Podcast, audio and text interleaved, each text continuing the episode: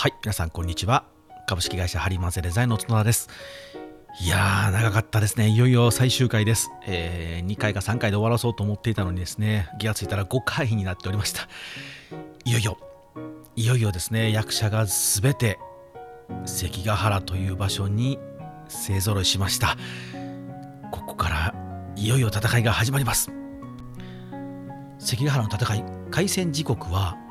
定かではないんですけれども、9月15日の早朝8時ぐらいと言われております。8時って結構明るいんですけど、なぜここまでね、もう夜中のうちに三成とかは布陣してるし、徳川軍も布陣してたんですけど、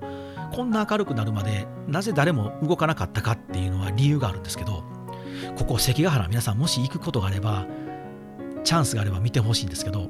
めちゃくちゃ霧が出ます、ここ。僕も一回遭遇したことあるんですよ。もう超興奮したんですけど、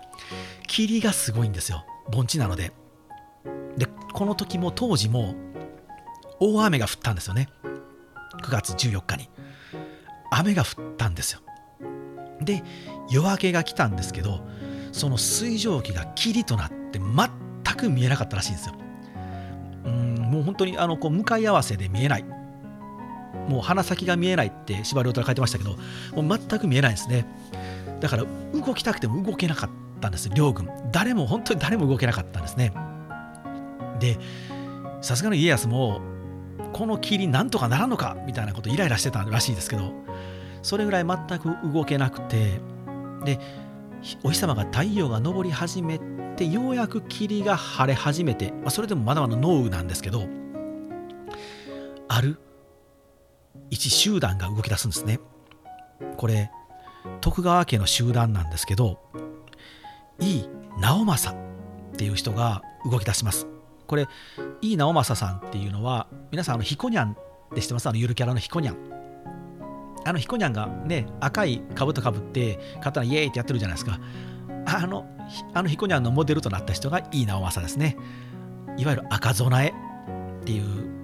徳川家の赤備えなんですけど真っ赤っかの甲冑を着た部隊、ね、一部署部隊があるんです。これが井伊家なんですけどこの井伊家がこの農雨の中をカサカサカサカサカサッと駆け抜けていったんです。これなぜかというと松平忠義さんっていうこの方は家康の息子なんですけどこの息子を井伊直政は婿さんにもらってるんですね。で井伊直政はこの松平忠義にまずは一番一番武功ねあの手柄を立てさせてやりたかったので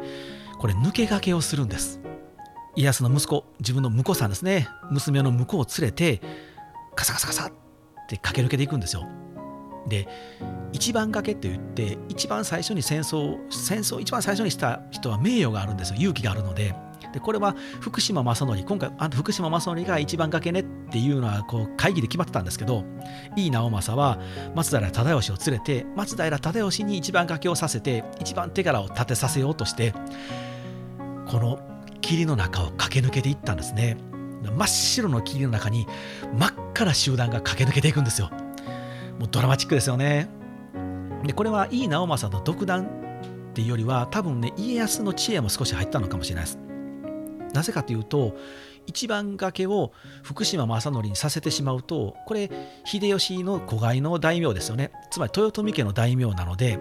この戦争に勝った後に福島正則に褒美を取らさなきゃいけない。つまり石高を倍増させて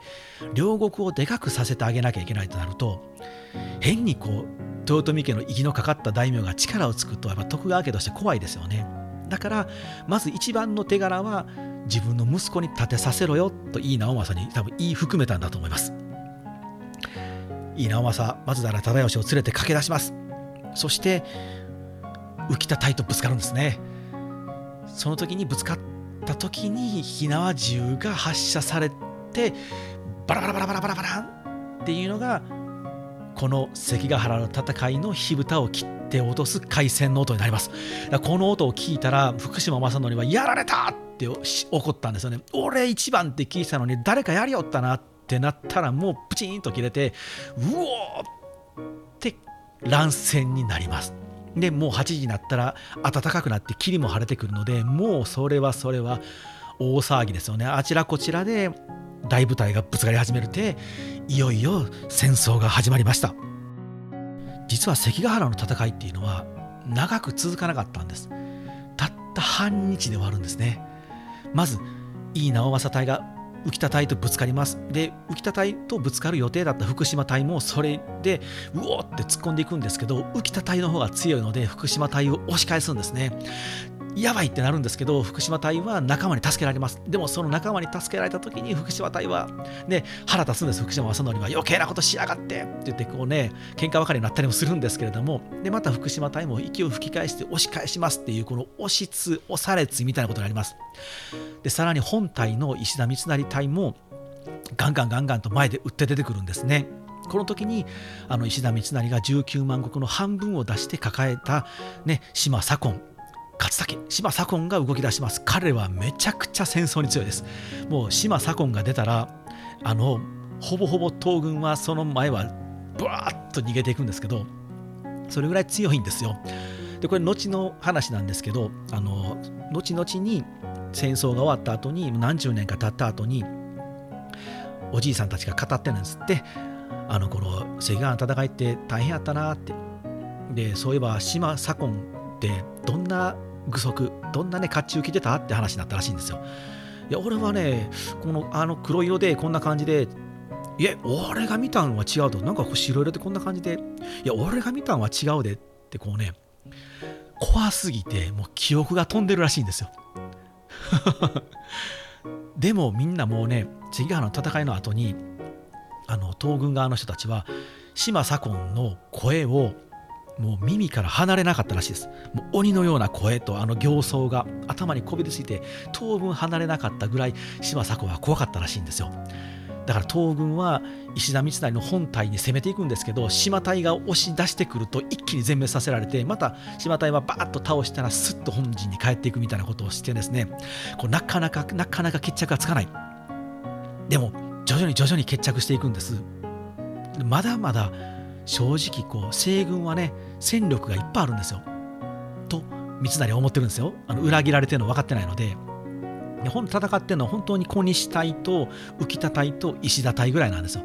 だあとの毛利とか安国寺とか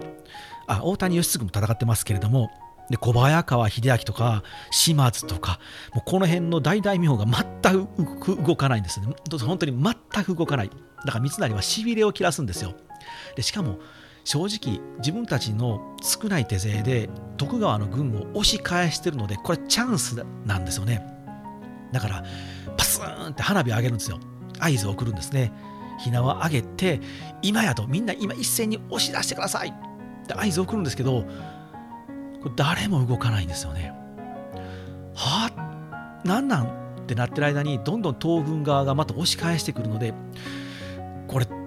どういうことなの？思ってるんですよね。そうこうしてるうちにどんどんどんどん味方は削られていく。でも正直徳川軍もこれや実はやばいんですよ。徳川軍もこれ実は本体じゃないんです。家康はいるんですけどこれ家康は本体じゃないんですよ。本体は徳川軍の徳川家康の息子秀忠こう2代将軍になる人なんですけど2代将軍秀忠が率いて本来は関ヶ原に来る予定やったんですよ。来ないんですよね。到着しない。遅刻してくるんですよ。これも終わった後に遅刻してくるんですけど家康も実はギリギリで戦ってるんですね。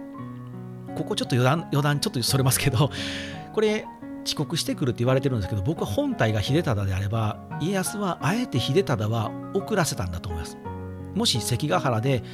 自分が負けたとしても本体の秀忠君が無傷ならもう一発やれるのでだからあえてね間に合わせないようにタイムラグを僕持たせたんだと思うんですけど、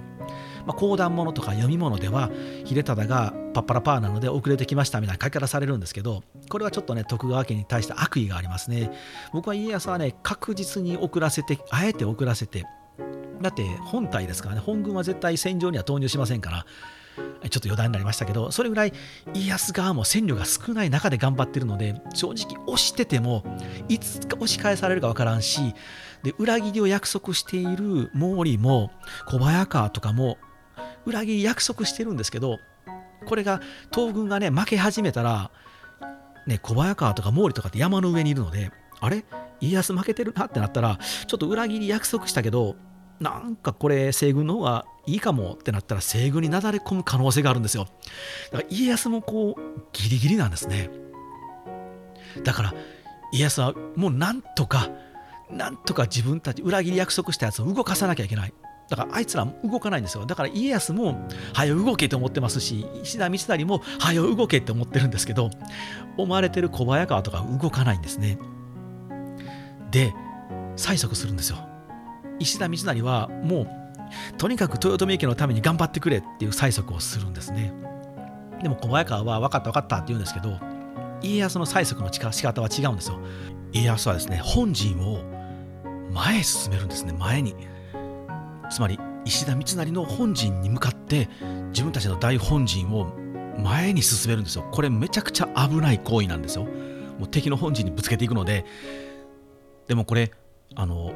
ね家康はじゃあまあ強いからそんなことしても平気なんだろうと思われるんですけどそうじゃないんですよ。これもうねこの時点で徳川家っていうのは結構押されてるんですね。も,、ま、もしかしたら負けるかもしれないっていうとこなんですけど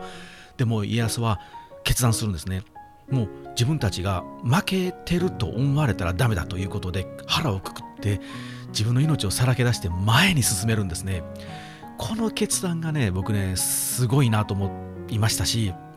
で僕もあのね自分がもう自分の商売がねあの軌道に乗らずに落ちかけた時も逃げずに前に進めれたのはこの家康のこの行動を見ていたからですね一度逃げたら終わりなんだとこれも家康の時のおしゃべりしたかもしれないんですけど一度逃げたら終わりだからこれはもうここ強気でいくっていう形で前本陣を寄せると。これによって小早川秀明に対しての恫喝になるんですね。何をしてんねやと。早く降りてこいという恫喝になるんですね。小早川秀明はまだ19歳の若者なので震え上がるんですね。大夫が怒ってるってなってこれはやばいぞ。突撃！ってどっちに行くかというと石田三成側に突撃したんですね。ここで大谷義継隊とかが全滅します。で一気にここで形勢が逆転してこのまま石田三成も本陣も全滅します。で島左近ももうどこで死んだかわからないですね。もう死体も見つかってないぐらいボロボロになって死にます。で唯一石田三成だけ背後のこれ山が高い高い山があるんですけど笹尾山を越えてさらに高い高い伊吹山を越えて逃げます。自分の両国の今でいう、えー、っとあの辺どの辺ですかね長浜の辺りなんですけど滋賀県ですね。滋賀浜滋賀県の長浜沢山の辺りを越えて逃げていってしまう。これで関ヶ原の戦いは終わりです。ああ興奮しましたね。伝わりました？ややこしい話でしたけど 伝わりました？皆さんいかがだったでしょうか？これが関ヶ原の全貌ですね。でこの後に石田三成は一旦逃げるんですけれども田中義政っていう人に見つかってですねこう連れ戻されるんですけどこの田中義政も実は石田三成と仲良しなんですよだから正直田中義政も石田三成を捕まえたくないんですけれどもで三成は三成でまた逸話残っておりましてこれ逃げるんですけどかくまったら殺すよというふうにお触れが出るんですね各こう村々に。で石田三成を届け出たら褒美を取らすともう年貢を免除します。どう考えてもね捕まえてね徳川軍に出した方がいいじゃないですか。でも自分の領内に逃げてきた石田三成をですねその領内の人たちはかくまうんですよ。あの隠してしまうんです。なぜかというと昔私はこの領主様でちょうどこれは石田三成のここは領内なので私はこの三成領主様に声をかけていただいたと優しくしてもらったこれ実婚っていうんですけど声かけていただいたので私はこのご恩を忘れないんだと。三成は感動するんですね。ああこういう農民ですら正義の心を忘れてないんだと。私は自分は正義だと思って戦ったのにこの正義のね正しいと思う心で私のことをかくまってくれる彼らに迷惑をかけるわけはいかないということで追っかけていた田中義政、ま、正隊に私のことを差し出せと言って田中義政に差し出させたんですね。で石田三成は捕まってでこう京都の三条河原か六条河原か忘れましたけどあのこの辺はもうすみません。原稿書くもう原稿なしで今喋ってるんですけど斬首です。多分六条河原ですね。斬首されます。でこの時に三成はですね引っ張り回されるんですね。始終引き回しといって、まあ、罪人扱いなので切腹はさせてもらわずに首を切られて罪人扱いなので、まあ、処刑されるんですけどこの時にこう、えー、京都の始終をまずは晒し門に、ね、引っ張ら引っ張り回されて晒されて六条河原についてそこで斬首させられる時にこの晒し門で引っ張り回されてる時にですね喉が渇いたなと。でこうね稽古してる人たちに「おい誰かなんか水飲み物持ってないか?」って石田三成聞くんですね。ああすいませんと今持ってるのはこの干し柿しかないのでこれでよければって言うんですけど三成は干し柿はあかんと痰に触るとつまり咳が出たりとかもしかしたらコンコンコンってなって体壊すかもしれないからそれはいらんと断るんですよでその兵士はね笑うんですよなんやお前今からあんた首はねられるのに今からそのね体気を使ってもしょうがないやんけって言うんですけど三成はね大将英雄たるもの最後の最後まで諦めないんだと。お前たちとは違うんだって悪態つくんですよ。でこういうところがでもね可愛くないやつなんですよね。だから腰垣くれたらありがとうって言ったらあ三成さんってねってね思うんですけどいらんなもんって言って突きぱ突き,、ね、突き放して理屈をこねるんですよ。こういうところが誰も仲間になってもらえずに裏切られて滅んでいってしまうという感じなんですけれども。でこれで本当に六条河原で斬首首をはねられて亡くなります。石田三成去年41歳ですね。若いですね。まあさこの後ねあの大阪の陣っていうものにまた14年後にねなだれ込んでいくんですけれどもこの後は一応こう徳川家康もすぐにはね江戸幕府を実は開かないんです。あのだって豊臣家のためにって戦ってたんですからね。いきなり江戸幕府開いてしまうとやっぱりお前ね、自分が幕府開きかったかっただけやないかってなってまた内乱になってしまうので一旦はまだ秀頼をきちんと立てて豊臣家としてまた働き始めるんですね。でもそうなってきた時にやっぱり結局は家康の力が強くないと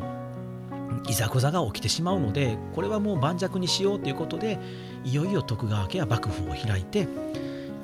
徳川幕府江戸幕府っていうのは開いていくんですけれどもまだ幕府を開いた後も豊臣秀頼っていうのは生きてるんですよね。だからこの秀頼をもう一度担いで徳川家をぶっ壊してもう一度豊臣家の天下を取りたいって思う輩がやっぱり豊臣秀頼に集まってくるんですよ。もうこれは家康は何とか止めたい。だから秀頼にもうあなたは大大名とか豊臣家っていうのを忘れて一小さな大名になって大和だからね奈良の辺りに大和を与えるのでもうそこでちょっと小さくなってそこに引っ込んでくれませんかっていうのをだいぶね家康は交渉するんですよ。もう戦争したないんですと。もう戦争すればするほど国が弱くなるので国がね国力が落ちるとそれこそ朝鮮からもまた攻めてくるかもしれないからこんなことしてる場合じゃないのでもうとにかく豊臣さん秀頼君ともう今までのね太閤秀吉ね、関白だったこともちょっともう忘れて一小さな大名になりなさいと。そしたらもうあなたにね変な輩が集まってきてもう一回担ぎ上げようぜってことがならないからって言うんですけどうんって言わないんですよね。これお母ちゃんの淀も悪いんですけどこれなかなか言わない。で案の定やっぱ集まってくるんですよ大阪城に。不穏な連中が。どんどんどんどん集まってくるんですよ。まあその中に先ほどの真田幸村とかねそういう人たちもいるんですけど後藤又兵衛とかねいっぱいいるんですけど、まあ、こういう人たちがね集まってくるのでねややこしくなってきて結局秀頼を担いでしまって徳川家に喧嘩を売ってくるので家康はしょうがない。もう本当にこれは潰さないといつまでたっても内乱が収まらずに戦国が終わらない。もう悲しむのは国民だからもうやりますと決断して大阪の陣で豊臣家を完全に滅ぼします。これはまた別のお話ですね。はいいかがだったでしょうか？ね、関ヶ原のファンの方、ね、関ヶ原のことをご存知の方であれば、もっと何て言うんでしょう、あの大谷義次を掘り下げてほしい、喋ってほしいという方もいらっしゃったかもしれませんけど、大谷義次とかね、ねもうこの浮田もそうですし、あと島津とかもね、動いてますし、この島津はね、もう最後の島津の軒口っていうのがもうこの熱いんですけど、ね、で東軍側としたらもう前田利長とかもね会津の征伐前に動いたりの話もありますし、ね、黒田長政の話もしたいし池田輝政の話もしたい。うーん我慢します。もう本当に我慢しますけども。たくさんの登場人物がそれぞれの思いを持ってもう群がってもうほんとちぎれ雲のように雲が集まっていくんですよね関ヶ原へ。で関ヶ原の駅が起こって熱いっすよね。語り尽くせませんでした。語り尽くせませんでしたのでまたどっかで喋ります。はい。そしたらですね、あの皆さん、ここまで聞いていただいた皆様にですね、あの少しおまけを、えっと、ちょっと挟んでみたいと思うんですけれども、まだ喋るのかって感じなんですけど、えっとですね、あの、合戦図屏風。関ヶ原の戦いの合戦図の屏風がですねいくつか残っておりましてその中で一番有名なものをですねご紹介したいんですけどこれ彦根城博物館像。彦根城の博物館に収められているものでこれ井伊家が、えー、書いたものになりますので、まあ、主人公はやっぱりいいなんですよね。だからこう赤空の赤がねこの屏風には結構目立つんですけれどもあの、えー、と先ほど出てきました、え、合戦の火蓋を切ったいいですねいい直政ですね。の赤備えがこうずらずらずらずらずらとねこう画面に縦横無尽にこう動いてるんですけれども。でこれ僕実はねこの合戦図屏風大好きでちょっとねこれ見ながら喋りますね。よいしょ。これ大好きでですね僕これを持ってですね現地に行くんですよ。で現地の地形とこう照らし合わせながらこの合戦図屏風見ながら行くんですけどこれねこういうね合戦跡地っていうのは意外と地形っていうのは当時のそのままになってるんです。なかなかねこう坂とか丘とか川とかそういうものをねこうガラリと変えていくっていうのはねやっぱ工事にもね大変ですしだからこう地形そのまま生かしたまま皆さんあの家を建てたり町を作ってね暮らしてると思うので当時からねこう例えば丘であったりとか起伏があるとことかあと沼地とかねそういうものは、ね、あんまり変わってないところが多いんですよ。特にこの関ヶ原はねあのもう合戦図通りです。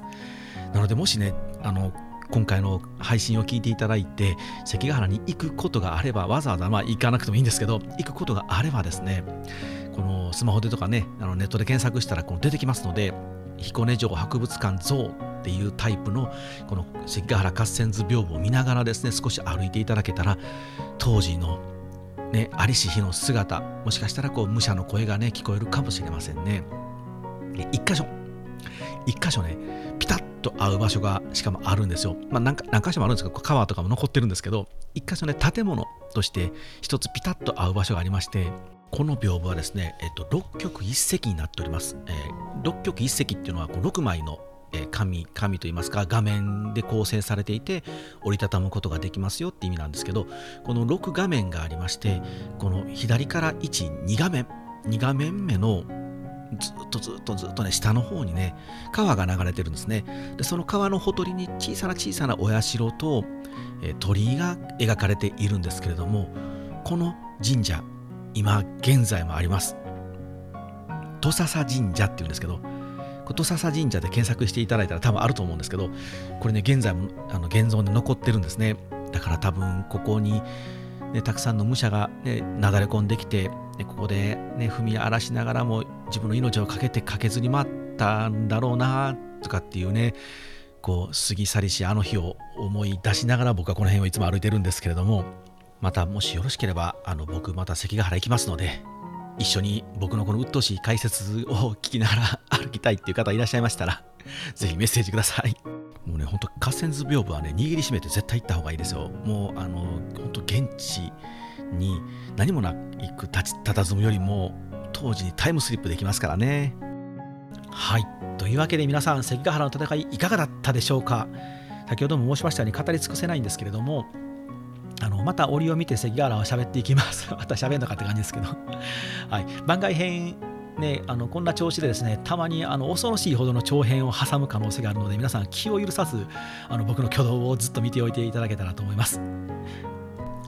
そしたらですね僕は徳川家康大好きっ子なんですけどまあ、家康のことはね特集を前にしたのでその良い敵役となりました石田三成さんの最後の時世の句時世の句を読んでみたいと思います。千曲前や足間に灯すかがり人共に消えゆく我が身なりけりという時世の句を最後に読んで